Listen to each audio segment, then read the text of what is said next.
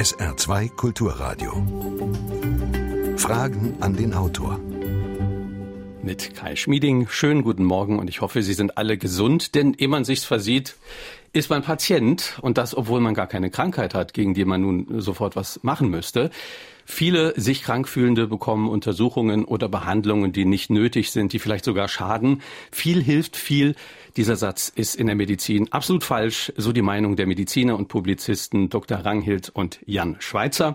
Sie meinen, lieber erstmal beobachten, abwarten und Tee trinken. Fragen Sie weder Arzt noch Apotheker, warum abwarten die beste Medizin ist. Das ist der Titel des Buches, über das wir heute sprechen. Ich freue mich, dass Sie bei uns sind. Schönen guten Morgen. Guten Morgen. Guten Morgen. Sie, liebe Hörerinnen und Hörer, beteiligen sich sehr gerne an der Sendung 0681 65 100 per Telefon oder WhatsApp-Nachricht. Fragen an den Autor mit Bindestrichen dazwischen at sr.de, das ist unsere E-Mail-Adresse. Bitte mitmachen, es ist Ihre Sendung und in erster Linie Ihre Fragen sollen beantwortet werden. Und es lohnt sich mitzumachen, denn es gibt drei Exemplare des sehr lesenswerten Buchs zu gewinnen, unter allen, die mitmachen. Ja, Sie sind beide aus Hamburg hier zu uns nach Saarbrücken gekommen, worüber wir uns sehr freuen. Und da muss man an, an diesem Wochenende natürlich zumindest mal kurz über das Thema schlechthin sprechen, G20. Was hat das mit Ihrem Hamburg gemacht? Wie haben Sie das erlebt die letzten Tage? Ja, es wusste ja vorher eigentlich niemand, wie es wird. Äh, also es konnte von Hafengeburtstag ähnlicher Atmosphäre, wie es der Bürgermeister äh, prognostiziert hat, bis zu äh, schlimmsten Krawallen gehen. Und ich glaube, es ist noch das, was man als, sich als Allerschlimmstes gedacht hatte, das ist fast noch übertroffen worden. Dass da, was da auf der Schanze passiert ist, das war wirklich Anarchie, wie mir auch ähm, Menschen gesagt haben, die da auf der Schanze wohnen. Auch in den Tagen davor war die Stimmung schon so ein bisschen gereizter da. Ähm, und wir haben weil wir ähm, in, im Stadtteil Ottensen wohnen, ähm, das auch so fast hautnah miterlebt, was am Freitagmorgen passiert ist. Da sind ja marodierende Banden und ich will nicht von Gipfelgegnern sprechen, denn das weiß keiner, ob das Gipfelgegner sind, ob die überhaupt wissen, was da passiert in Hamburg, was da besprochen wird. Es sind einfach marodierende Banden gewesen, es sind Hooligans gewesen, durch die Straßen gezogen und haben äh, Autos angezündet, äh, haben dabei auch in Kauf genommen, dass äh, auch Häuser in Brand geraten. Die Autos standen relativ nah an den, Heu an den Häusern dran. Ähm, und das war schon sehr, sehr einschneidend. Also wir selber haben es nicht äh, gerochen, aber Freunde von uns haben äh, gesagt, sobald sie das Fenster aufgemacht haben, hat es nach verbrannten Autos, mhm. nach äh, brennenden Autos gerochen. Und, und sie konnten ihre Kinder nicht zur Schule ja. schicken. Und es ist einfach ja schade, dass äh, der an sich ja legitime Protest gegen so manches äh, vollkommen ins Hintertreffen geraten ist, wegen irgendwelcher ja, Chaoten und Verbrecher. Ja, das ist genau der Punkt. Also ähm, das waren keine Demonstrationen äh, gegen G20, das war einfach nur Randale. Und ähm, es ist einfach äh, sehr beängstigend gewesen. Also man hat äh, wirklich die ganze Zeit Hubschrauber gehört, man hat äh, Sirenen gehört und ähm, äh, wirklich eben auch diesen äh, Dampf gerochen, diesen Rauch gerochen von den verbrannten, verbrannten Autos. Und ja, es war einfach ähm, eigentlich seit Donnerstag äh, eine wirklich sehr bedrückende, beängstigende äh, Stimmung in mhm. Hamburg. Ganz es war eine Stadt in einer Ausnahmesituation. Ja, absolut. Ähm, ich arbeite in der Innenstadt und diese Innenstadt war schon Mittwoch äh, relativ leer, aber Donnerstag, Freitag war sie komplett leergeräumt. Es waren liefen deutlich mehr Polizisten als andere Menschen durch die Stadt. Man hörte ständig Hubschrauber. Geräusche. Also es war, glaube ich, wirklich keine Sekunde, in der man kein Hubschraubergeräusch hörte. Und man hörte dauernd Sirenen. Ich weiß gar nicht, warum die die Sirenen überhaupt noch angestellt haben, weil es waren keine anderen Autos auf der Straße mhm. mehr. Das war wirklich Ausnahmesituation. Und äh, ja, wo das dann geendet ist, ich weiß nicht, ob das miteinander zu tun hat, aber auf jeden Fall das, was dann auf der Schanze passiert ist, das war dann wirklich äh, die Krönung, muss man mhm. sagen. Aber Sie sind beide gesund und wohlbehalten hier angekommen. Darüber freuen wir uns. Und damit sind wir auch beim Thema des Buchs Gesundheit oder vielleicht auch Krankheit. Und äh, warum wir häufig zu ungeduldig sind, sofort zum Arzt rennen. Und der Arzt macht dann oft Unnötiges. Das ist Ihre These. Diese Diagnose verwundert äh, nun zunächst mal aus der Feder oder aus dem Munde zweier Mediziner. Ja, das ist richtig. Und ähm, wenn man Medizin studiert, dann ähm, glaubt man auch noch, dass viel auch viel hilft, wie Sie es gerade so schön gesagt haben. Ähm, man lernt im Studium einfach etwas zu tun, etwas zu machen. Man kann nicht einfach abwarten. Man kann nicht einfach mal gucken, ob es auch von alleine besser wird. Ähm, also wer frisch aus dem Medizinstudium kommt, der wird wahrscheinlich auch denken, dass man möglichst viel tun muss, um möglichst viel zu helfen. Aber wenn man sich da mit der Materie ein bisschen näher beschäftigt, wenn man sich anschaut, was gibt es eigentlich an Belegen dafür, was in der Medizin getan wird, also wie gut das ist, was da getan wird, was gibt es an wissenschaftlichen Belegen, an Studien, dann kommt man zu dem Schluss, dem wir, äh, zu, zu, zu dem wir in unserem Buch gekommen sind, dass es nämlich oftmals einfach besser ist, abzuwarten. Ein sehr plastisches, berührendes Beispiel betrifft ihren eigenen Sohn. Der hatte plötzlich irgendwann eine Beule in der Leistengegend und dafür fühlen sie sich so ein bisschen schuldig auch mit. Ja, wir haben äh, unseren Sohn eigentlich wegen einer Kleinigkeit von einem Arzt zum anderen geschleppt und äh, dann auch zur Krankengymnastik und äh, da musste er dann eine Übung machen, äh, die äh, ihn sehr stark in den Bauch hat pressen lassen und dabei ist eben dieser Leistenbruch entstanden. Den hätte er wahrscheinlich auch im Laufe seines Lebens irgendwann mal bekommen. Also da ist eine Schwäche in der Bauchwand und ähm, das kann eben äh, jederzeit auftreten, aber äh, das im Kindesalter jetzt zu haben und äh, dann eben auch äh, dadurch operiert werden zu müssen, das ist schon was, was wirklich äh, Risiken mit sich birgt. Nicht? Also die Narkose bei der Operation, es können äh, zu Infektionen kommen und so weiter. Und all das haben wir eigentlich dadurch ausgelöst, dass wir ihn eben wegen der Kleinlichkeit, das waren Fersenschmerzen, von einer Station zur anderen geschleppt haben. Und ja. Aber wer hat da sozusagen die Verantwortung? Wer hat dann angefangen, da einen Fehler zu machen? War das der Orthopäde, der gesagt hat, hm, wir müssen da nachgehen, wir können das nicht so lassen? Also ich glaube, es ist einfach so, dass man selber als Patient ja auch eine Erwartungshaltung hat. Also wir wollten natürlich auch wissen, was ist da mit den Fersen. Und dann äh, waren wir beim äh, Orthopäden, der hat dann die Fersen untersucht, geröntgt, da war alles in Ordnung. Aber er sah dann unseren Sohn und ähm, hatte dann äh, gleich ganz viele andere Punkte an ihm. Also ähm, dass er eben ähm, krumm sei, dass äh, Muskelverkürzungen da seien und so weiter. Und das hatten wir bei unserem Sohn überhaupt nicht Kriegt festgestellt. Man ja sofort eigentlich erstmal einen Schreck eigentlich. Ja, natürlich. Da wurde, kam eins zum anderen und dann hat er eben gesagt, man müsste dem nachgehen und hat uns zur Krankenkasse Krankenumnastin geschickt und die hat dann auch wieder ganz viele Dinge gefunden an unserem Sohn. Und ähm, da wurde halt eins zum anderen äh, gemacht und äh, die Fersenschmerzen, die eigentlich das Problem waren, weswegen wir zum Arzt gegangen waren, die sind ganz von alleine wieder verschwunden. Also da ist überhaupt nichts äh, gewesen, was hätte behandelt werden müssen. Also im Grunde, wenn wir abgewartet hätten und gesagt hätten, wir gucken erstmal, ähm, dann wäre all das nicht ins Rollen gekommen. Mhm. Und ähm, deshalb haben wir uns natürlich auch ein bisschen die Schuld gegeben, aber das war so ein Ineinandergreifen. Also ähm, wir sind eben dann auch an Ärzte geraten und auch an, an Krankengymnasten, die eben auch viel tun wollten. Die wollten ja unserem Sohn nicht schaden. Sie haben ja das Beste für ihn gewollt gewollt, aber ähm, in der Medizin hat halt jede Maßnahme, die man macht, äh, mögliche Risiken und Nebenwirkungen und äh, das haben wir eben ganz hautnah zu spüren bekommen. Warum ist der Druck oder vielleicht auch der Reiz offenbar so groß bei Medizinern? Ich will was machen, ich will jetzt erstmal handeln, ich will irgendwie Aktion zeigen. Ja, gibt es natürlich mehrere Gründe dafür. Das eine, glaube ich, das ist ein Hauptgrund, steckt einfach tief in uns allen drin, eher etwas zu tun, als etwas zu lassen. Also man kann ja nicht gerade wenn es um die Gesundheit geht, das laufen lassen. Es geht ja nicht, ja. Da könnte ja was Schlimmes draus erwachsen. Also tut man lieber etwas. Das ist sicher ein Grund. Ähm, das tun auch die Ärzte genau deswegen. Die haben sicher auch mal ähm, die Angst, dass wenn sie etwas nicht tun, dass sie dann was verpassen könnten und dass der Patient sie dann eventuell auch verklagen könnten.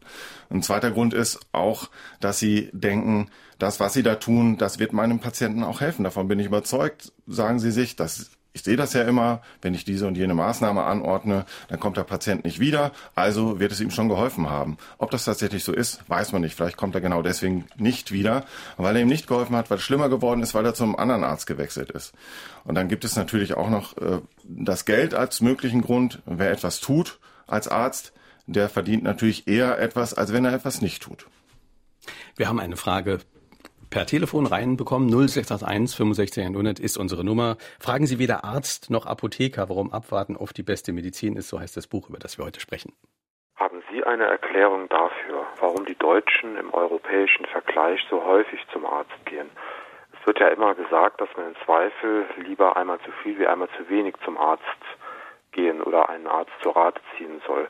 Bestimmte Symptome können von medizinischen Laien ja nicht immer richtig eingeschätzt oder zugeordnet werden. Zum Beispiel hinter einem Brustschmerz kann sich eine simple Muskelverspannung, aber eben auch ein Herzinfarkt verbergen. Kann da der Ratschlag, nicht den Arzt oder Apotheker zu fragen, nicht auch tödlich enden? Das sind im Prinzip zwei Fragen. Ähm, die eine Frage, nach der Erklärung, warum die Deutschen so gerne zum Arzt gehen. Das ist nicht ganz einfach zu beantworten. Ich persönlich würde denken, dass es auch daran liegt, dass man ja quasi eine Flatrate mit seiner Krankenkassenkarte hat. Also man kann ohne Probleme, ohne dass irgendjemand was dazu sagt, von einem Arzt zum anderen rennen mit seinen Beschwerden.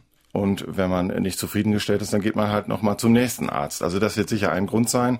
Ähm, es liegt auch sicher daran, dass das deutsche Gesundheitssystem, das deutsche Medizinsystem ganz gut dasteht. Ähm, wir haben keine schlechten Ärzte hier in Deutschland, wir haben kein schlechtes Gesundheitssystem.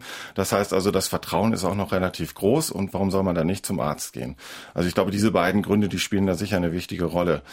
Die zweite Frage mit dem Brustschmerz, äh, da haben Sie natürlich recht, das kann kein Laie unterscheiden. Und da würden wir, das tun wir auch in unserem Buch, immer dazu raten, zum Arzt zu gehen. Gerade bei Brustschmerzen kann tatsächlich ein Herzinfarkt dahinter stehen. Wenn Sie jetzt 15 oder 18 Jahre alt sind, dann würde ich doch eher an eine Brustmuskelverspannung oder Zerrung denken. Aber äh, wenn Sie so in den 40ern sind äh, oder ganz generell, wenn Sie nicht wissen, wenn Sie unsicher sind, dann gehen Sie auf jeden Fall zum Arzt. Das ist ganz klar. Es gibt auch ein paar Warnzeichen, ähm, die man sich so ganz generell merken kann, die einen zum Arzt führen sollten. Also Dinge, die plötzlich auftreten, Dinge, die nicht besser werden, die vielleicht sogar schlimmer werden, die schnell schlimmer werden, starke Schmerzen, auch alles, was man nicht einordnen kann, äh, da sollte man dann doch den Arzt fragen. Wichtig ist dann aber, das richtige Gespräch mit dem Arzt zu führen und sich nicht alles vorsetzen zu lassen und alles machen zu lassen, was einem der Arzt empfiehlt. Mhm. Aber das, was der Hörer eben andeutet, dieses, na, ich gehe lieber mal hin, ich will möglicherweise Gefahren vermeiden, das hat ja auch was mit der heutigen Situation zu tun, dass Leute erstmal Symptome googeln. Das kennen wir alle irgendwie, man googelt dann Kopfschmerzen und man hat sofort sonst was. Das treibt die Leute ja sozusagen auch in so eine Hysterie rein. Ja, absolut. Das ist richtig. Also äh, wenn man Beschwerden eingibt im Internet, ist das äh, relativ problematisch, weil äh, man gleich an erster Stelle eben dann vielleicht bei, sagen wir jetzt mal Nachtschweiß, man hat man sofort äh, die Krebserkrankung genau äh, an erster Stelle. Und dann bezieht man natürlich auch Dinge auf sich, wenn man die liest, äh, die man äh, gar nicht hat. Und die meisten Beschwerden, die wir so im Alltag haben, die sind eben Dinge, die von alleine wieder verschwinden. Und ähm, dessen muss man sich einfach bewusst sein. Und wenn man im Internet sucht, also wenn man äh, äh, eine bestimmte äh, ähm, also Beschwerden googeln möchte, dann äh, ist es schon so, dass man äh, erstmal gucken muss, was äh, habe ich, was, was ähm, möchte ich wissen. Und dann ist es eben auch wichtig, dass man bei richtigen Anbietern sucht. Also dass man nicht ähm, Beschwerden eingibt, einfach nur bei Google, sondern dass man weiß, welche Adressen richtig sind und wo man gute Informationen findet. Und dass man auch sozusagen einordnet, wer hat ein Interesse daran, mir jetzt diese Informationen zu geben. Da ist ja auch häufig die Pharmaindustrie oder irgendwelche Foren. Das ist äh, ja meistens nicht unabhängig, was man ja, da ganz liest. genau. Also wenn man dann äh, guckt, ist es eben ganz wichtig, wer bietet diese Information an, nach der ich schaue. Ähm, äh, ist Werbung dabei. Das ist auch immer schlecht, wenn man gleich sieht, dass für Medikamente Werbung gemacht wird. Wichtig ist auch, ähm, dass man äh, guckt, wie aktuell ist die Information.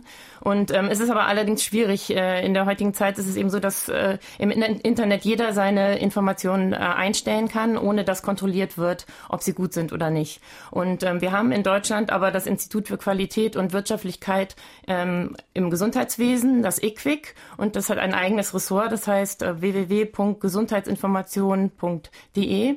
Und ähm, da kann man wirklich wissenschaftsbasierte und äh, neutrale äh, Informationen finden als äh, Laie auch und die sind auch gut verständlich und da kann man sich informieren. Aber ansonsten ist es im Internet wirklich schwierig.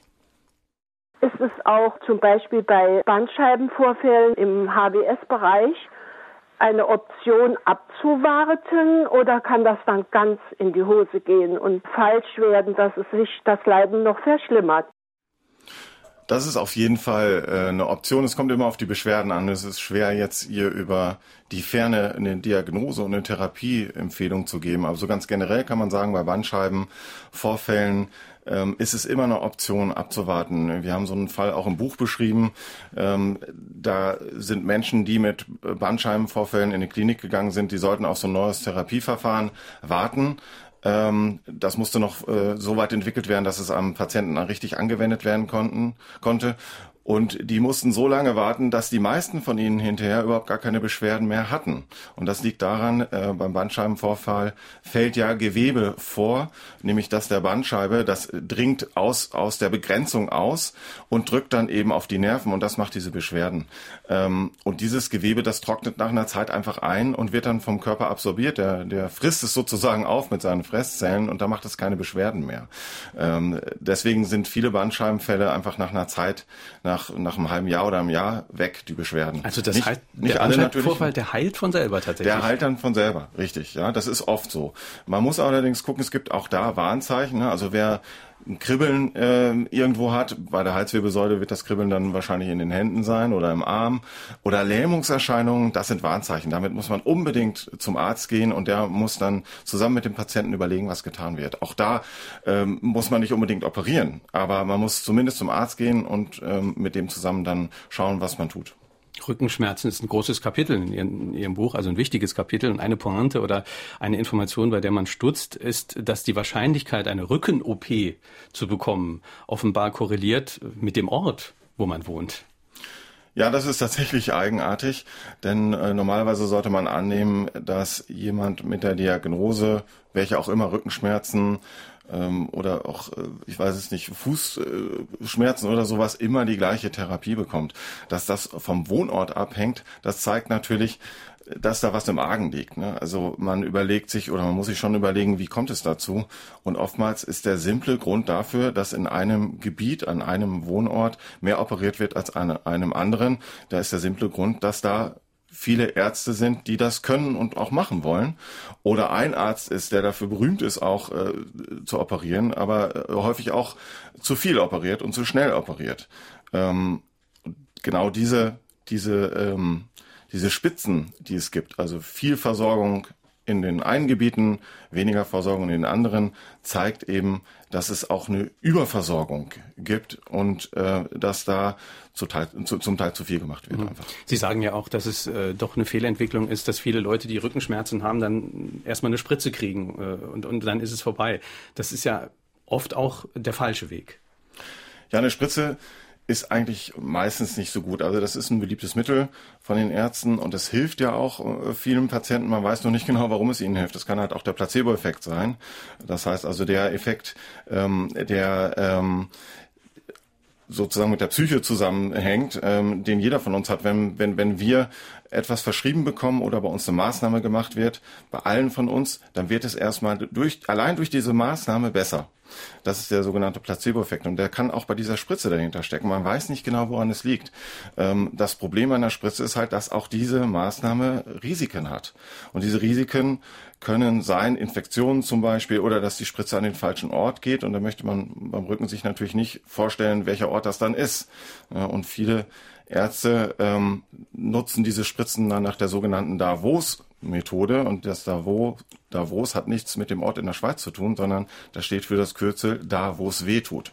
Und das kann es eigentlich nicht sein. Bei Rückenschmerzen ist die beste Maßnahme tatsächlich ein Schmerzmittel zu geben, ähm, das gegen die Rückenschmerzen hilft und etwas zu verordnen, was man im ersten Moment gar nicht vermutet, was das Beste ist, nämlich Bewegung. Man darf sich nicht ausruhen, man darf sich nicht ins Bett legen. Bewegung und am besten den Alltag weitermachen, zur Arbeit gehen mit dem Schmerzmittel ist das Beste, was man bei Rückenschmerzen tun kann. Also Schmerzmittel als kleine Hilfe, aktiv zu bleiben, das, das ist wohl das Zentrale. Ja, ganz genau. Und das Problem, was es eben auch gibt, gerade bei den Rückenschmerzen, ist, dass die Ärzte, wenn man damit eben im Praxiszimmer sitzt, gleich eine äh, Röntgenaufnahme machen. Und auf dieser Röntgenaufnahme sieht man eben äh, bei fast jedem äh, ab 20 schon Abnutzungserscheinungen. Sie schreiben das ja, ne? Fast ja. jeder hat da eine Unregelmäßigkeit. Das ist einfach man findet so. bei jedem was, wenn man eine Aufnahme macht. Ganz genau. Und ähm, wenn man aber diese ähm, Abnutzungserscheinung schwarz auf weiß sieht, der Arzt wie der Patient, dann hat man eben äh, das Gefühl, da ist was, oh, der Rücken ist krank. Und ähm, das trägt eben auch dazu bei, dass ähm, Rückenschmerzen äh, sich im Kopf festsetzen können und dass man eben sich auch als kranker fühlt. Und dabei wäre es so gewesen, wenn man gar nicht erst hingegangen wäre, dann wären die Rückenschmerzen innerhalb äh, weniger Wochen von alleine weggegangen. Die meisten Rückenschmerzen sind unkompliziert und ähm, die gehen von alleine wieder weg. Aber wenn man erstmal in dieser Maschinerie drin ist, wenn man ein Röntgenbild bekommen hat, wenn man eine Spritze bekommen hat und äh, Krankengymnastik, was weiß ich, dann fühlt man sich auch eben als Kranker und dann kann es eben so sein, dass man lange mit Rückenschmerzen zu tun hat. 0681 65 100 ist unsere Nummer im Studio. Meiner Meinung nach kann generelles Abwarten auch tödlich sein. Wenn ich zum Beispiel an die Zeichen des Herzinfarkts oder Schlaganfalls denke, es wurde eben schon erwähnt, äh, dass der Laie das ja so nicht äh, differenzieren kann. Was schlägt da der Autor vor oder wie sieht er die Situation? Vor allen Dingen soll man ja nicht zu lange warten, wenn man solche Symptome hat. Und ich denke, dass der Hausarzt da der richtige Ansprechpartner ist und das auch differenzieren kann. Also, wie gerade schon so angedeutet, alles, was akut auftritt, also ganz schnell kommt, plötzlich da ist und schlimmer wird, damit sollte man auf jeden Fall zum Arzt. Das schreiben wir auch in unserem Buch. Das ist ganz klar. Ähm, was man nicht einordnen kann und wenn man unsicher ist, dann gerne auch zum Arzt. Wichtig ist dann aber mit dem Arzt auf einer Ebene sprechen zu können und sich mit ihm unterhalten zu können über das, was dann passiert und sich nicht alles vorsetzen zu lassen und nicht alles das zu machen, was der Arzt vorschlägt. Das ist ganz wichtig. Ähm, ganz generell, diesem Vorwurf haben wir natürlich schon ab und zu mal gehört, ne? wie können Sie denn den Patienten dazu raten, nicht zum Arzt zu gehen? Ähm, aber wenn man unterm Strich guckt, wenn man sich die Statistiken anguckt, dann ist in den aller, allermeisten Fällen ähm, es besser eben nicht zum Arzt gehen, weil die meisten Beschwerden von alleine verschwinden. Und wir gehen einfach meistens zum Arzt, weil wir etwas haben, das nicht so schlimm ist. Das kann auch mal eine Erkältung sein, äh, das können eben Rückenschmerzen sein, das kann eine Warze sein, ähm, das kann ein Bänderriss sein, äh, wobei damit sollte man dann schon zum Arzt, aber es können auch irgendwelche Schmerzen sein. Und wenn wir die so ein bisschen einordnen können, wenn wir ein Gefühl dafür haben, was das ist, was wir da haben, dann sollte man zumindest mal einmal zu Hause in Ruhe darüber nachdenken, soll, gehe ich jetzt wirklich zum Arzt oder warte ich vielleicht erstmal ab?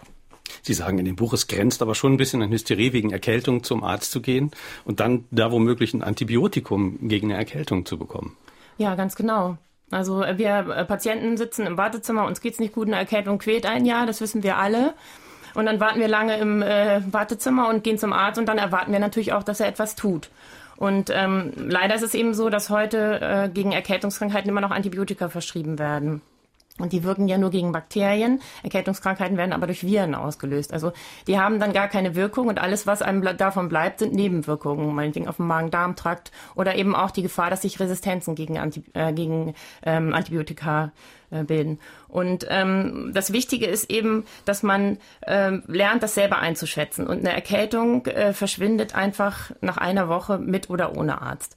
Und ähm, es ist auch so, äh, dass man eben seine Erwartungshaltung zurückschrauben muss. Also wenn man ähm, merkt, es geht einem nicht gut, dann kann man natürlich und sollte man auch zum Arzt gehen, aber man muss dann nicht erwarten, äh, dass er einem sofort ein Rezept ausstellt. Also man kann dann auch wirklich mit ihm sprechen und in Ruhe klären, was habe ich denn und muss ich da jetzt wirklich behandelt werden oder nicht. Und ähm, man muss sich auch die Zeit nehmen beim Arzt. Das ist natürlich klar, man hat im Schnitt acht Minuten, das ist nicht viel. Aber man kann alle Fragen, die man hat, stellen und ähm, eine Frage, die eben auch ganz wichtig ist als Patient, ist, was passiert denn eigentlich, wenn wir jetzt nichts tun, wenn wir erstmal abwarten? Und ähm, das ist eben ganz wichtig, dass Arzt und Patient im Sprechzimmer mehr miteinander reden. Also mhm. dass man sich wirklich austauscht und dass man sich auch als Patient hm. traut, nachzufragen. Mhm. Eines, eines muss man vielleicht auch nochmal klarstellen, dass das nicht einfach ist, da beim Arzt zu sitzen und nichts zu tun oder vielleicht sogar gar nicht erst zum Arzt zu gehen. Das ist ja ganz klar. Das fällt uns ja auch irre schwer. Das haben wir im Buch ja beschrieben. Ja, wir haben diverse Beispiele. Ich meine, wir sind Mediziner, wir sind Wissenschaftsjournalisten, wir kennen uns wirklich ein bisschen aus mit dem Thema. Viel, viel besser als die Hörer. Das ist ja ganz klar. Ähm, und selbst uns fällt es schwer abzuwarten. Ja, wir müssen uns immer wieder daran erinnern, ähm, zu sagen, komm, da gehen wir jetzt mal nicht zum Arzt und wenn wir beim Arzt sind, da fragen wir mal, was soll das denn? Sollen wir das denn wirklich machen, was Sie da vorschlagen?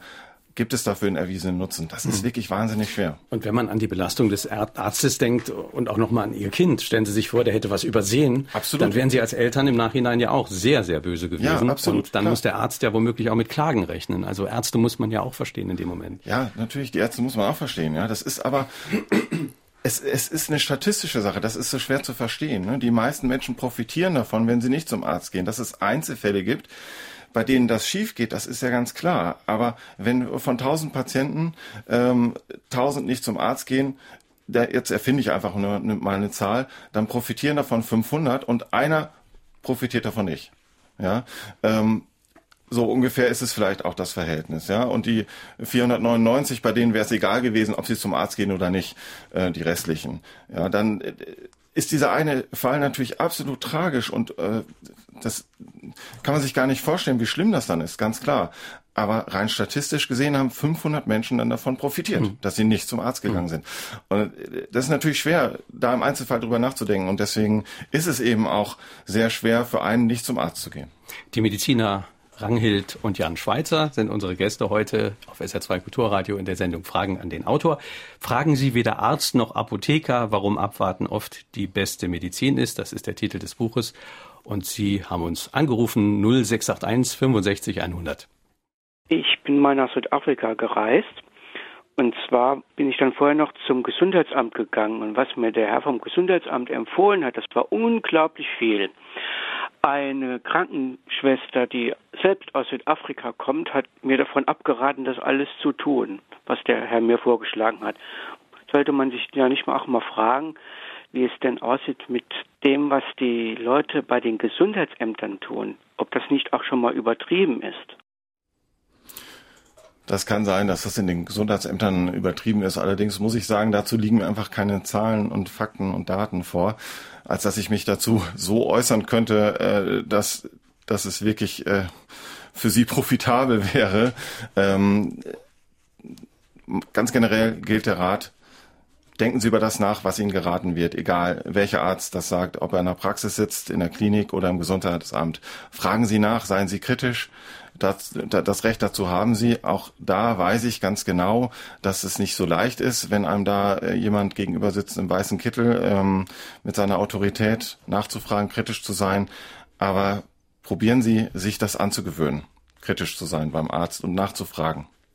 Wir haben vorhin über Erkältung gesprochen und da gibt's ja Leute, gerade wenn ich zum Beispiel an meine Eltern denke, die schwören auf Meditonsin zum Beispiel, wenn die Halsschmerzen kommen, oder um Caloabo, Echinazin, was es da alles gibt. Und wenn ich nun ihr Buch lese, dann muss ich denken, ich muss meinen Eltern sagen, das ist der reinste Humbug.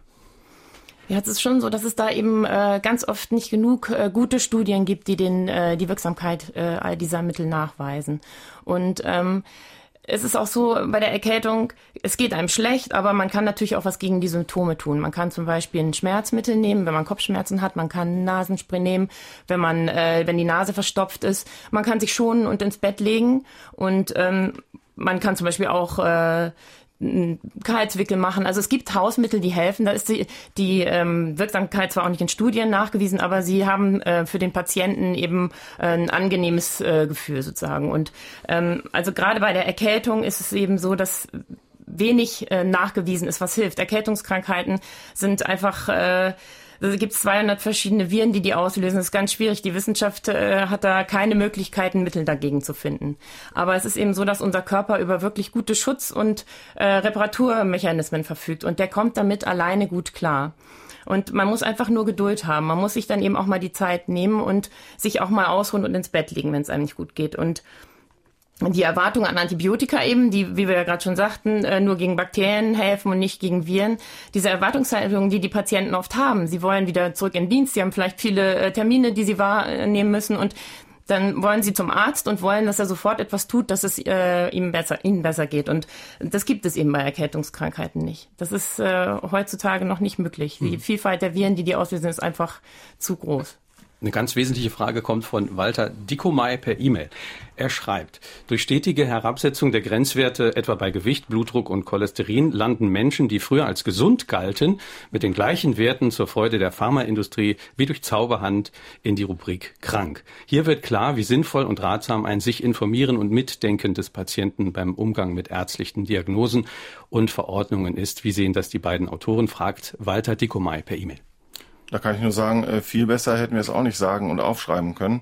Damit hat er recht. In vielen, bei vielen Krankheitsbildern ähm, sind die Grenzwerte im Laufe der letzten Jahrzehnte und Jahre runtergesetzt worden, sodass heute auch jemand als behandlungsbedürftig und krank gilt, der es vor 10, 15 Jahren noch nicht war. Cholesterinspiegel zum Beispiel, Blutdruckwerte.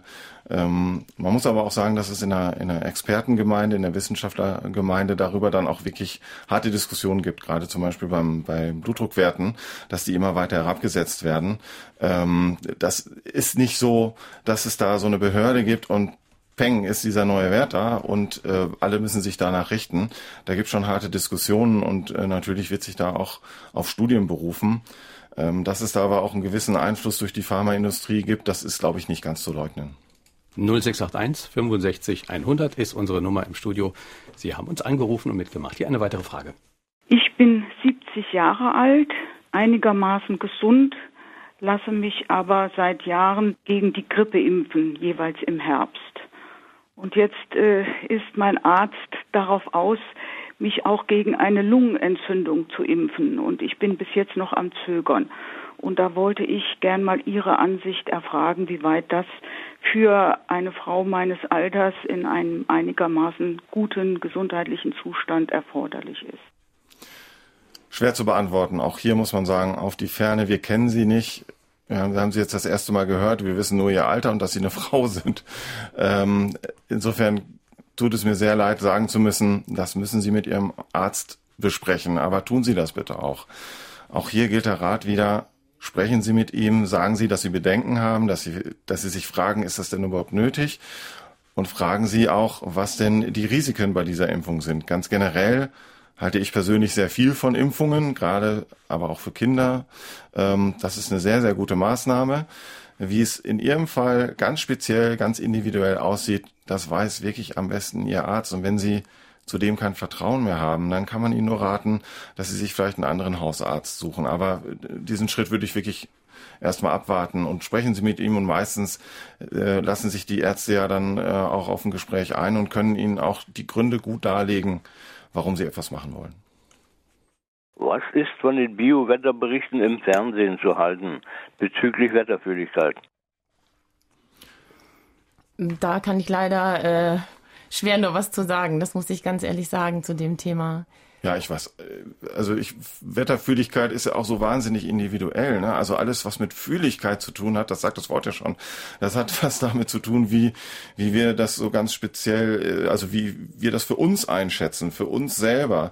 Ähm, und insofern finde ich persönlich es schon mal sehr fragwürdig, wie eine Vorhersage über eine äh, Wetterfühligkeit ähm, auf alle Menschen zutreffen soll. Also der eine äh, findet das Wetter, das wir jetzt hier gerade haben, hier scheint die Sonne und es ist relativ warm, absolut bedrückend und geht gar nicht aus dem Haus. Und andere sagen, super, die Sonne scheint, es ist warm, ich verbringe den ganzen Tag äh, draußen und fahre Fahrrad und äh, gehe vielleicht sogar noch baden. Ja? Also wie soll dann so ein, so ein Wetterbericht ähm, den Menschen sagen, dass es gut für sie ist oder schlecht? Zeigt aber eben auch, das ist eine ganz emotionale Sache, ob ich mich eben krank oder gesund fühle. Und oft ist ja auch gar nicht so geklärt, was ist denn eigentlich die Definition von Krankheit und Absolut. was ist die Definition von Gesundheit? Also gehört es nicht auch zum Leben dazu, dass wir ab und zu mal so ein Zipperlein haben oder also sozusagen dieser Zustand, in dem man nichts hat, der ist ja auch eigentlich eher selten und den kann man ja auch eigentlich gar nicht erwarten. Ja, das ist genau der Punkt. Also dass man wirklich immer leistungsfähig sein will, dass man immer ähm, alles machen können möchte und ähm, dass man sich nicht äh, eingesteht, dass dass äh, eben auch, äh, wenn man viel Sport hat, man auch mal Muskelschmerzen hat oder wenn man großes Essen gegessen hat, dass man dann auch mal Bauchschmerzen hat. Und ähm, das Problem ist wirklich, dass wir äh, nicht in uns reinhören können oder uns vielleicht auch nicht die Zeit nehmen, mal uns zu beobachten und zu sagen, wenn wir Beschwerden haben, ist das jetzt wirklich was Schlimmes oder ist es nichts Schlimmes? Und wenn sich äh, jeder diese Zeit nehmen würde und wirklich mal auf sich achten würde, ich glaube, dann könnte man schon einschätzen, ähm, ob man zum Arzt gehen muss oder ob man nicht zum Arzt gehen muss. Und unser Körper hat eben auch ein Warnsystem, wenn etwas wirklich ganz schlimm ist und, und ähm, sehr bedrohlich ist, dann merken wir das auch. Also die allermeisten Menschen merken das. Und ich glaube, vielleicht muss man wirklich zu dem Punkt kommen, dass man eben äh, sich auch äh, eingesteht, dass zum Leben dazugehört, dass man eben verschiedene Zipperlein hat und dass da nicht immer was dagegen gemacht werden muss. Mhm. Reizthema in Ihrem Buch Igelleistungen, die individuellen Gesundheitsleistung, so heißt es, glaube ich, unabgekürzt. Ja. ja. Eine Milliarde zahlen Patienten, habe ich aus Ihrem Buch erfahren, aus eigener Tasche für individuelle Gesundheitsleistung. Hm, fragen wir mal positiv. Gibt es denn Igel-Leistungen, die Sie für empfehlenswert halten? Ja, zum Beispiel, wenn man jetzt eine Fernreise antritt, dann äh, Impfungen machen zu lassen. Oder wenn man einen Tauchurlaub machen will, dass man sich untersuchen lässt, ob man überhaupt äh, gesundheitlich dazu in der Lage ist. Also solche Igelleistungen sind schon sinnvoll. Aber es gibt gerade in dem äh, Katalog so viele verschiedene Sachen. Da kann man nur den einen äh, Tipp geben, wenn man zu einem Arzt geht und man sieht schon auf dem Zeitschriftentisch die buntesten Flyer liegen mit den äh, bestklingendsten Untersuchungen oder manche sortieren die wirklich schon in so ähm, äh, Aufsteller ein. Also da muss man schon vorsichtig sein. Und ähm, gerade bei den individuellen Gesundheitsleistungen ist es so, dass man ähm, vom Arzt ganz ausführlich aufgeklärt werden muss über Nutzen und Risiken und ähm, dass man eigentlich auch einen Behandlungsvertrag unterschreiben muss. Und äh, man muss also wirklich immer nachfragen, wenn einem sowas angeboten wird. Und das passiert häufig in äh, deutschen Arztpraxen. Ähm, warum ist das nötig für mich? Mhm. Und was habe ich für Risiken, was habe ich für Nutzen? Und man sollte sich nicht überreden lassen, sondern sich auch, wenn man unsicher ist, immer die Zeit nehmen und vielleicht sagen, ich möchte noch mal drüber schlafen. Und dann ähm, kann man ganz in Ruhe überlegen, ob man das macht oder nicht. Aber die meisten Igel sind wirklich nicht äh, notwendig. Geben Sie uns mal ein Beispiel. Was halten Sie da für den größten Quatsch? Was ist Ihnen da begegnet bei Igelleistungen, was man wirklich nicht braucht oder nicht machen sollte? Also es gibt so zum Beispiel ähm, einen sogenannten Thrombosecheck. Ähm, da wird einfach mal eine Blutprobe entnommen und dann wird mal geguckt, äh, ob man anfällig auf Thrombosen ist. Ähm, das ist eine Sache, die wirklich absolut nicht nötig ist. Ähm, denn man muss sich auch in der Medizin, vor allem in der Medizin auch immer fragen, hat das, was da gemacht wird, hat das auch eine Konsequenz. Und selbst wenn man jetzt in diesem Thrombosecheck feststellt, dass man vielleicht eine gewisse Neigung hat zu einer Thrombose, würde man daraus nichts ableiten. Also man würde jetzt nicht irgendwie äh, dauerhaft ein Medikament etwa einnehmen müssen, weil man diese Neigung hat. Also insofern, das bringt nichts. Ähm, dann gibt es noch äh, Bestimmungen zum Beispiel, ob man auf bestimmte Lebensmittel allergisch reagiert. Auch die sind zum größten Teil absoluter Mumpitz, kosten nur Geld, das dem Patienten aus der Tasche gezogen wird. Das muss man nämlich ja sagen. Nochmal vielleicht ganz deutlich, diese Igel-Leistungen, die sich so toll anhören, ne? individuelle Gesundheitsleistungen und abgekürzt Igel, wie so ein kleines süßes Tierchen, die sind überhaupt nicht süß. Ja, also das ist wirklich meistens da muss ich das Wort auch mal in den Mund nehmen, Abzocke durch die mhm. Ärzte. Die haben vielleicht auch einen guten Grund dafür, das zu tun, weil es ihnen vielleicht wirtschaftlich nicht so gut geht. Aber es gibt auch Ärzte, die sagen, nee, die Igelleistungen kommen bei mir nicht in die Praxis, mhm. das mache ich nicht. Ja. Ähm, natürlich gibt es die sinnvollen, ähm, die meine Frau gerade genannt hat, auch die gibt es, aber die sind so in der Minderheit, mhm. ähm, dass man sich als Faustregel merken kann, Igelleistungen bringen meistens nichts. Professionelle Zahnreinigung beim Zahnarzt? Ist auch eine schwierige Sache. Ähm, da muss man, glaube ich, auch für sich selber überlegen, ob man dieses Gefühl, das manche nach dieser Zahnreinigung haben, so toll findet, dass man dafür 100 Euro bezahlt. Ähm, dieses äh, ja vielleicht saubere Gefühl im Mund und dass jetzt mal endlich alles da durchgespült und äh, ge geputzt wurde. Ähm, die Studienlage ist sehr, sehr unklar. Es gibt sehr wenig Studien, die da sagen, dass das was nutzt. Und wenn sie die Aussage treffen, Zahnreinigung nutzt was, dann sind sie meistens nicht gut gemacht, diese mhm. Studien. Mhm. Äh, mag sein, dass sich das irgendwann nochmal ändert, dass jemand mal eine gute Studie macht und man dann irgendwann sieht, Zahnreinigung ist eigentlich das Beste, was einem passieren kann. Ähm, ich glaube es nicht unbedingt, ähm, aber momentan muss man einfach sagen, man weiß es nicht. Aber wie sieht es zum Beispiel aus mit Krebsvorsorge? Kann das nicht doch auch sehr sinnvoll sein? Es kommt auf die Krebs Vorsorge an, wobei wir, glaube ich, schon mal bei dem Wort Vorsorge so ein bisschen vorsichtig sein sollten. Denn eine Vorsorge ist es in den allermeisten Fällen nicht. Eine Vorsorge wäre ja, dass man etwas verhindert am Entstehen. Und das ist bei der Krebsvorsorge nicht. Es ist eine Krebsfrüherkennung. Man erkennt oder hofft zumindest den Krebs so früh zu erkennen, dass man ihn noch gut behandeln kann. Und das ist bei den meisten Früherkennungsuntersuchungen leider nicht so. Es gibt ein paar Ausnahmen. Ähm, die Darmkrebs Früherkennung, beziehungsweise hier kann man auch sogar von einer Vorsorge sprechen. Da scheint es so zu sein, dass sie Nutzen hat und man kann deswegen auch von einer Vorsorge sprechen beim, bei der Darmkrebs, äh, beim Darmkrebs, weil bei dieser ähm, Spiegelung des Darms Polypen abgetragen werden, die verdächtig aussehen und damit verhindert man tatsächlich, das ist noch kein Krebs, das sind so Vorstufen von, können Vorstufen von Krebs sein. Und damit verhindert man tatsächlich, dass der Krebs entsteht. Also ist da das Wort Vorsorge berechtigt. Aber so etwas wie Brustkrebs, Früherkennung, diese Mammographie, äh, das Screening mit der Mammographie, ähm, das ist sehr, sehr umstritten. Zum Beispiel, oder auch der sogenannte PSA-Wert zum Aufspüren von Prostatakrebs, sehr, sehr umstritten momentan muss man sagen, gerade beim PSA-Wert, da äh, sollte man von abraten. Ist das Problem nicht, dass es irgendwie ganz unterschiedliche Krebse ja auch gibt? Also die einen sind aggressiv und schnell, die anderen langsam und in vielen Fällen ist es vielleicht so, wenn der nicht entdeckt worden wäre, wäre dieser Mensch vielleicht genauso alt geworden und vielleicht noch fröhlicher alt geworden, als in einem Zustand des, ich muss jetzt kämpfen gegen diesen Krebs, der, den ich vielleicht jetzt habe. Ja, das ist genau der Punkt. Also gerade bei der Früherkennung, bei diesen Screening-Untersuchungen, ist es ja so, dass man gesunde Menschen untersucht, also Menschen, die keinerlei Beschwerden haben. Und äh, da muss man eben wissen, dass man auch als gesunder Mensch zu einem Krebspatienten werden kann. Also dass man, dass eine Krebsform aufgedeckt wird, ähm, mit der man gestorben wäre und nicht an der. Und ähm, das ist eben eben was, was wirklich die Leute zum Teil gar nicht wissen und worüber auch nicht gesprochen wird. Und deshalb sollten eben gerade bei der Früherkennung die äh, Patienten auch ganz kritisch sein und wirklich darauf bestehen, dass sie vorher ausführlich über Nutzen und Risiken aufgeklärt werden bevor sie sich für diese Untersuchung unter, äh, entscheiden und dass sie eben auch wirklich fragen, wie wahrscheinlich ist das überhaupt, dass ich diesen Krebs bekomme? Denn die meisten Krebsarten sind wirklich sehr selten. Und ähm, diese Aufklärung findet halt in den Praxen noch zu wenig statt. Das ist das Problem. Und da müssen wir wirklich alle was dafür tun, auch als Patienten. Wirklich nachhaken, nachfragen und sich ausführlich aufklären lassen, bevor man was macht. Also diese Idee, ich gehe mal eben zur Früherkennung, leg mich da auf die Liege, lass gucken und dann ist alles gut, das ist eben ein Problem. Also es kann eben auch wirklich schlecht für einen ausgehen.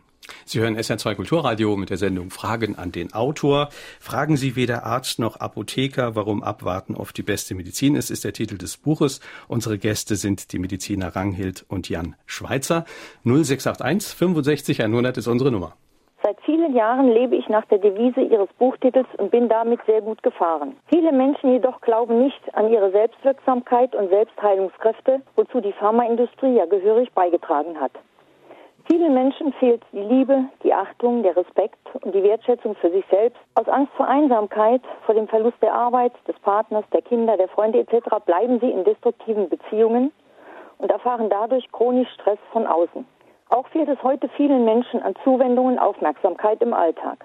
Dies sind für mich die Hauptauslöser von vielen Krankheiten. Doch wie kann ich zu einem Umdenken verhelfen, da es meistens so ist, dass Menschen, die sich sowieso schon für diese Richtung interessieren, ihr Wissen durch zum Beispiel ihr Buch erweitern wollen. Diejenigen, die es nötig haben, aber oft kein Interesse zeigen. Also das ist äh, genau richtig, was die Hörerin gerade sagte. Ähm, das Problem ist einfach, dass wir auch das Vertrauen in uns selber verloren haben und äh, dass wir wirklich äh, gar nicht mehr ähm, uns nicht bewusst ist, wie viel der Körper auch leisten kann. Und natürlich ist es wichtig, dass man gesund lebt, dass man sich gesund ernährt und dass man sich bewegt. Und ähm, im hektischen Alltag ist das eben kaum möglich, äh, weil viele wirklich äh, sehr viel arbeiten und ähm, Stress haben und so weiter. Und dann kommt das äh, zu kurz. Aber ich glaube, man kann sich da immer wieder darauf äh, rückbesinnen. Und es ist eben auch so, dass man sich keine Angst machen darf. Also der Körper hat wirklich viele Schutz- und Reparaturmechanismen. Und diese Panikmache vor Erkrankungen und äh, diese Angstmacherei, die muss man versuchen auszuschalten. Also die meiste Zeit unseres Lebens sind wir Europäer wirklich gesund. Und viele sind bis ihr, in ihre 70er fit. Und wenn man sich das mal bewusst macht, dann hat man auch ein Gefühl dafür, was wirklich ernsthaft ist und was man vom Arzt abklären lassen muss und was ähm, man selber in den Griff Griff bekommt und sich mal ein bisschen wieder selber vertrauen und nicht so viel auf das Drumherum hören. Es ist wirklich äh, ein Riesenproblem, dass die Medien oder auch, äh, auch selbst Ärzte machen einem zum Teil Angst. Manchmal auch, weil sie es gar nicht selber äh, besser wissen, sondern eben wirklich denken, dass etwas problematisch ist und sich auch nicht trauen, abzuwarten. Hm. Nicht? Also es ist aber auch für Patienten heutzutage sehr schwer. Ich denke gerade an den aktuellen Spiegel, den ich gestern in der Hand hatte. Eine Studie der Saar-Uni, da wird da zitiert in einem Artikel, nach der viele Leute äh, vor den Beipackzetteln äh, kapitulieren, weil sie können die nicht lesen, verstehen die nicht und dann nehmen sie die Sachen falsch ein, laut diesem Artikel oder der Studie oder noch schlimmer, sie sind so bewegt durch die möglichen bösen Nebenwirkungen, dass sie dann durch die Beipackzettel erst krank werden.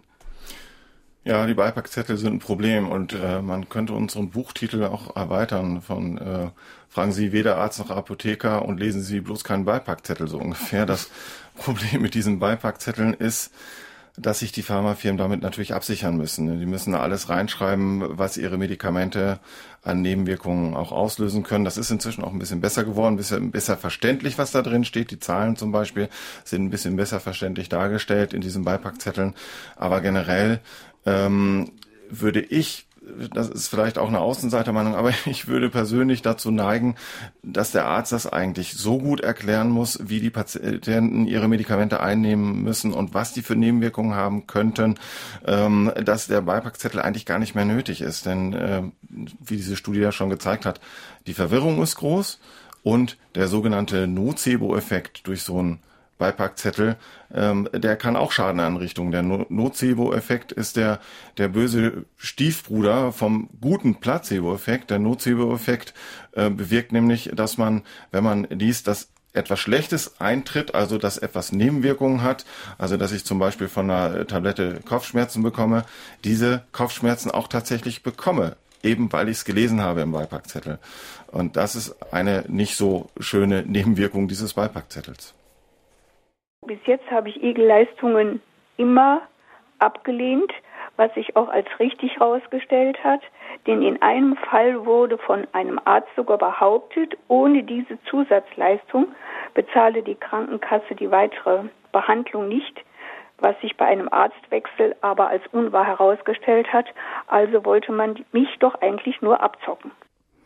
Das kann einem in der Arztpraxis durchaus passieren. Also ich habe selber auch schon Situationen erlebt, wo mir Igelleistungen angeboten wurden und ich dann kritisch nachgefragt habe und dann auch auf äh, Unverständnis des Arztes gestoßen bin, auch äh, Unmut. Und da muss man aber wirklich hartnäckig bleiben. Und man muss sich auch trauen, äh, nachzufragen und wirklich zu fragen, dann nennen Sie mir Studien, die äh, die Wirksamkeit dieser Untersuchung äh, belegen. Und wenn der Arzt gut ist, äh, wird er das können oder er wird sich vielleicht äh, bis zu einem anderen Termin dann schlau machen, wenn er es nicht weiß. Aber eigentlich ist es eben so, ähm, dass man sagen kann, die meisten Egelleistungen sind nicht notwendig. Mhm. Und zu sagen, äh, dann ähm, weitere äh, notwendige Therapien oder Untersuchungen werden von der Krankenkasse nicht bezahlt, wenn sie nicht die Egelleistung machen, äh, ist meiner Meinung nach auch Unsinn. Mhm. Also da darf man sich auch nicht überreden lassen und bequatschen lassen. Und eine gewisse Skepsis und Kritik und Vorsicht ähm, müssen wir als Patienten eben einfach mit ins Arztzimmer nehmen. Das ist ist so. Man kann da vielleicht auch nochmal den Rat geben, wenn man Internetzugang hat, auf der Seite www.igel-monitor.de zu schauen. Das ist eine sehr gute Bewertung durch ähm, die Krankenkassen einzelner Verfahren. Da findet man dann eine Bewertung äh, von vielen Verfahren. Wer keinen Internetzugang hat, dem kann ich dann nur raten, vielleicht auch mal die Krankenkasse anzurufen, wenn solche Behauptungen aufgestellt werden. Mhm. Mein Arzt hat gesagt, dass ich dieses und jenes machen muss, damit Sie diese Therapie bezahlen. Stimmt das? Diese Frage kann man ja seiner Krankenkasse ruhig mal stellen. Wir haben eben gesprochen davon, dass man natürlich dran glauben muss, ja, also irgendwie, dass etwas wirksam ist. Ähm, die Homöopathie ähm, kommt in Ihrem schulmedizinisch äh, geprägten Buch ähm, nicht so vor, beziehungsweise ich glaube nur mit einem ironischen Satz. Homöopathie ist eigentlich gar nicht so schlimm in Ihren Augen? Warum? Was schreiben Sie da? Weil sie erstmal nicht schadet. Ja, also äh, das mit dem nicht schaden ist so ein bisschen relativ. Ne? Also die Homöopathie selber schadet meistens nicht, weil diese ähm, Homöopathika ja in den allermeisten Fällen keinen Wirkstoff mehr enthalten.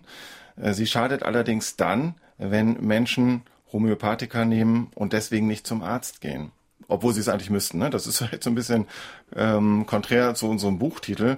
Aber ähm, ich kenne Fälle von, von Menschen, die zum Beispiel ähm, rheumatische Beschwerden hatten und diese probiert haben, mit Homöopath Homöopathika äh, zu behandeln, äh, ein, zwei Jahre lang nicht zum Arzt gegangen sind und dann war es einfach zu spät. Dann hatte das Rheuma die Gelenke schon so weit angefressen, dass es nicht mehr reparabel war. Also das lief dann auch auf den Gelenkersatz hinaus und das, weil eben zu lange mit Homöopathika behandelt wurde.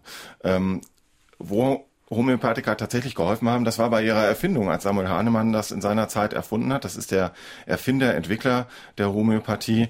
Da war es üblich, ähm, dass die Ärzte äh, Seile in die Haut eingelegt haben, damit der Eiter entstand. Die, äh, haben, die haben ihre Patienten zu Aderlassen äh, genötigt. Ja, und das war nicht so ein Aderlass, wie wir ihn heute kennen, sondern da liefen dann gleich ein, zwei Liter raus, so ungefähr. Und die Patienten waren durch die ärztlichen Therapien damals so geschwächt, dass es ihnen sehr geschadet hat.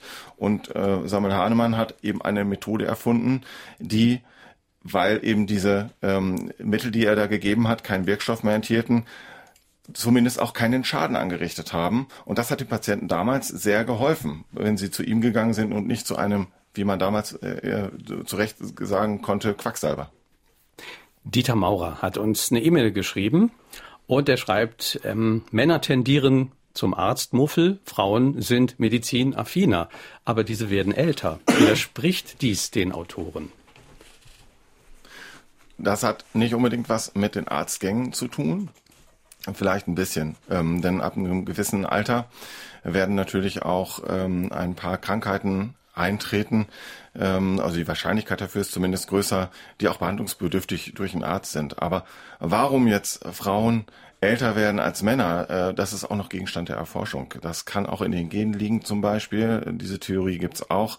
Das kann auch daran liegen, dass sich Frauen vielleicht einfach ähm, bewusster ernähren, besser ernähren als Männer. Äh, wenn ich mir meinen Bäuchlein angucke und das mit dem meiner Frau vergleiche, äh, dann weiß ich genau, dass die wahrscheinlich älter Hier sitzen wird als zwei ich. schlanke Menschen. Ja, das ist sehr Kann nett ich Ihnen von sagen, Ihnen. Ach, Sie sind so nett. Äh, äh, nee, also wenn ich mir das angucke, dann glaube ich schon, dass meine Frau älter wird als ich. Äh, und das hat nicht unbedingt was damit zu tun, dass sie eher zum Arzt geht. Ich möchte nur mal erinnern, dass wir auch eine Seele haben und die meldet sich, wenn sie in Not ist. Aber wer vermittelt uns das? Wir sehen nur, dass die Psychiatrien und die Psychologen sehr, sehr viel Arbeit haben. Und das können die normalen Mediziner, die haben dann gar keine Chance eigentlich für viele Krankheiten. Ja, da hat die Hörerin vollkommen recht. Also äh, es ist ja so, dass wir im Sprechzimmer wirklich wenig Zeit zum Sprechen haben. Und äh, man muss sagen, dass eigentlich das ärztliche Gespräch vielleicht zusammen noch mit einer körperlichen Untersuchung schon die meisten Diagnosen richtig stellen kann. Aber das kommt heute einfach viel zu kurz, weil ähm, einmal ist es so, das Gespräch, das äh, wird ganz schlecht vergütet von den Krankenkassen. Also eigentlich verdient der Arzt erst Geld, wenn äh, Technik ins Spiel kommt. Und ähm, da muss sich grundlegend was ändern, dass man wirklich eben äh, mit dem Arzt spricht und seine Beschwerden auch in Ruhe äußern kann. Man wird heutzutage äh, nach ein paar Sekunden schon unterbrochen und dann geht schon gleich die Maschinerie los. Und äh, da muss sich unbedingt was ändern. Also, dass man sich mit dem Arzt mehr unterhält, dass man als Patient äh, informiert wird, dass man seine Fragen stellen kann und dass man eben auch sorgenlos werden kann. Viele Patienten, das ist mir selber auch schon so gegangen, äh, verlassen das Arztzimmer und haben viel mehr Fragen als vorher, haben vielleicht ein Rezept in der Hand, aber sind wirklich, äh, fühlen sich nicht gut äh, betreut und versorgt. Und ähm, das ist natürlich ganz Hm. furchtbar. Und gerade die Seele spielt ja auch bei ähm, der Heilung ganz viel oder das, die Psyche ganz Hm. eine ganz große Rolle. Und die kann eben sozusagen gestreichelt werden, wenn der Arzt mehr mit einem spricht. Schönes Bonmot in dem Buch. Ähm, Schweigen ist Golf. Was meinen Sie damit? Ja, äh, Reden den ist Silber, Arzt. Schweigen ist Golf, ne, weil ähm, der Arzt mit dem, äh, was er ähm, nicht sagt, einfach äh, sozusagen schnell auf dem Golfplatz ist. Ne? Das ist anstrengend, mit dem manchmal, ehrlich gesagt, ne, mit dem Patienten zu sprechen. Ne? Das ist, ähm, das, das, das zieht vielleicht auch nochmal einen weiteren Besuch, äh, äh, Patientenbesuch nach sich. Äh, es kostet Zeit, die man nicht hat als Arzt. Ähm, und diese Zeit, äh, das ist natürlich zugespitzt, diese Zeit will man aber als Arzt manchmal vielleicht auch lieber gerne auf dem Golfplatz verbringen. In dem Buch ist Ihnen ja nichts Medizinisches fremd. Sie sprechen darin auch über den Erfolg der Warzenbesprechung, der mir ehrlich gesagt gar nicht so bekannt war. Was hat es mit der Warzenbesprechung da auf sich? Ja, also das ist, ist das bei Ihnen im Saarland, kennen Sie das nicht, dass eine Warze besprochen wird? Ist das so eine Also ich, norddeutsche Eigenart? ich persönlich habe es noch nicht in Anspruch genommen. Okay, dann müssen wir vielleicht noch mal eine Umfrage hier machen. Ich Äh, bespreche die Hörer. Das ist auch gut, ja. Äh, Also Warzen besprechen ist ähm, bei uns in Norddeutschland, sage ich dann jetzt mal, äh, gibt es eigentlich immer jemand, der jemanden kennt, der wiederum jemanden kennt, der jemanden kennt, der Warzen bespricht. Und wer eine Warze hat, der weiß, dass diese Warze sehr hartnäckig ist. Äh, Und irgendwann gehen die Menschen, wir haben schon diverse Dinge ausprobiert, ähm, die sind äh, Erst haben sie selber Hand angelegt und haben irgendwelche Hausmittelchen ausprobiert, dann sind sie zum Arzt gegangen, der hat die Methode X angewendet, dann die Methode Y, es hat alles nichts genützt. Und dann kommt man hinterher irgendwann zu jemandem, der Warzen bespricht. Also der, der spricht tatsächlich richtig mit. Ich muss ehrlich sagen, von mir wurde noch keine Warze besprochen, aber das ist das, was ich gehört habe. Der spricht tatsächlich richtig mit denen, der spricht die weg. Oder die, ne? das sind Frauen und Männer. Die sind bekannt dafür. Ähm, die kennt man so im Bekanntenkreis, kennt man die im Freundeskreis, irgendjemand kennt den dann ne, über so ein paar Ecken, der diese Warzen bespricht. Die wollen auch meistens dafür kein Geld haben, ähm, aber die können das halt mit dem Warzen besprechen. Und der therapeutische Erfolg dieses Warzenbesprechens liegt einfach an dem Zeitpunkt. Meistens wird nämlich die Warze ganz zum Schluss besprochen. Und das ist meistens auch genau der Zeitpunkt, an dem die Warze auch von alleine verschwunden wäre. Und da treffen dann zwei Dinge aufeinander. Der Mann, die Frau, der die, die Warze bespricht und dass diese Warze verschwindet von alleine. Der Erfolg wird aber natürlich dem Warzenbesprecher zugesprochen mhm. und der Ruhm mehrt sich dieser Menschen. Also der Faktor Zeit ist ein ganz wichtiger, auch bei unserer Sendung leider. Wir haben noch anderthalb Minuten Zeit. Vielleicht sollten wir zum Schluss tatsächlich nochmal darauf zu sprechen kommen, was kann der Einzelne tun als Patient? Was ist nochmal die wichtigste Frage, wenn ich zum Arzt gehe? Was sollte ich ihn auf jeden Fall fragen? Also ganz wichtig ist, dass man nachfragt, wenn man was nicht verstanden hat und dass man, wenn Behandlungen oder ähm, auch äh, Untersuchungen anstehen, immer fragt, was haben die für einen Nutzen und was haben die für Risiken. Und ähm, auch eine ganz wichtige Frage, die man ähm, beim Arzt stellen sollte, ist, was passiert eigentlich, wenn wir erstmal abwarten und gar nichts tun. Und das ist auch in vielen äh, Beschwerdefällen wirklich der richtige Weg. Und äh, wenn man da sich mit dem Arzt austauscht und sich traut nachzufragen, dann hat man schon mal viel gewonnen. Und diese berühmte Frage, würden Sie dieses oder jenes auch Ihrer Frau empfehlen? Ist die auch sinnvoll? Ja, klar. Ihrer Frau, Ihrer Mutter, Ihrer Tante, irgendjemandem, von dem man annimmt, dass die Person dem Arzt nahesteht klar, auf jeden Fall. Ähm, und wenn man dann merkt, der Arzt äh, muss eine Weile nachdenken, ist das alleine ja schon mal ein Warnzeichen vielleicht. Mhm. Warnzeichen ist dann auch noch das Stichwort äh, zum Schluss. Was sind wirklich Warnzeichen, wo Sie sagen, nein, hier nicht mehr abwarten, hier jetzt dann doch bitte zum Arzt gehen? Das ist angeraten. Also Schmerzen in der Brust, die auf einen Herzinfarkt hindeuten, ähm, dann eine große klaffende Wunde natürlich, wenn man äh, den Verdacht hat, dass man sich was gebrochen hat, ähm, wenn man äh, Gefühlsstörungen hat oder Lähmungen hat, wenn man ganz starke Kopfschmerzen hat, plötzlich auftretend. Also alles, was wirklich sehr akut und sehr plötzlich und sehr schlimm äh, erscheint, ist wirklich was, womit man sofort zum Arzt gehen sollte oder eben auch den Notarzt rufen sollte. Besten Dank an Dr. Ranghild und Jan Schweizer. Das Buch heißt Fragen Sie weder Arzt noch Apotheker, warum Abwarten die beste Medizin ist. Erschienen bei Kiepenheuer und Witsch. 272 Seiten kosten 14,99 Euro. Jeweils ein Exemplar gewonnen haben Werner Micheli aus Duttweiler, Irmgard Schmidt aus Saarbrücken und Gisela Müller aus Rehlingen. Kommende Woche unser Thema die Honigfabrik, die Wunderwelt der Bienen, eine Betriebsbesichtigung.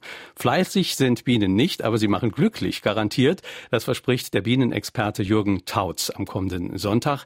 Der renommierte Forscher hat zusammen mit dem Imker Dietrich Steen das Buch Honigfabrik geschrieben.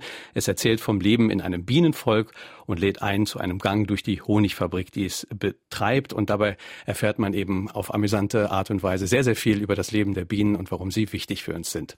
Ich bin Kai Schmieding, danke Ihnen herzlich fürs Zuhören und wünsche einen schönen Sonntag. Tschüss.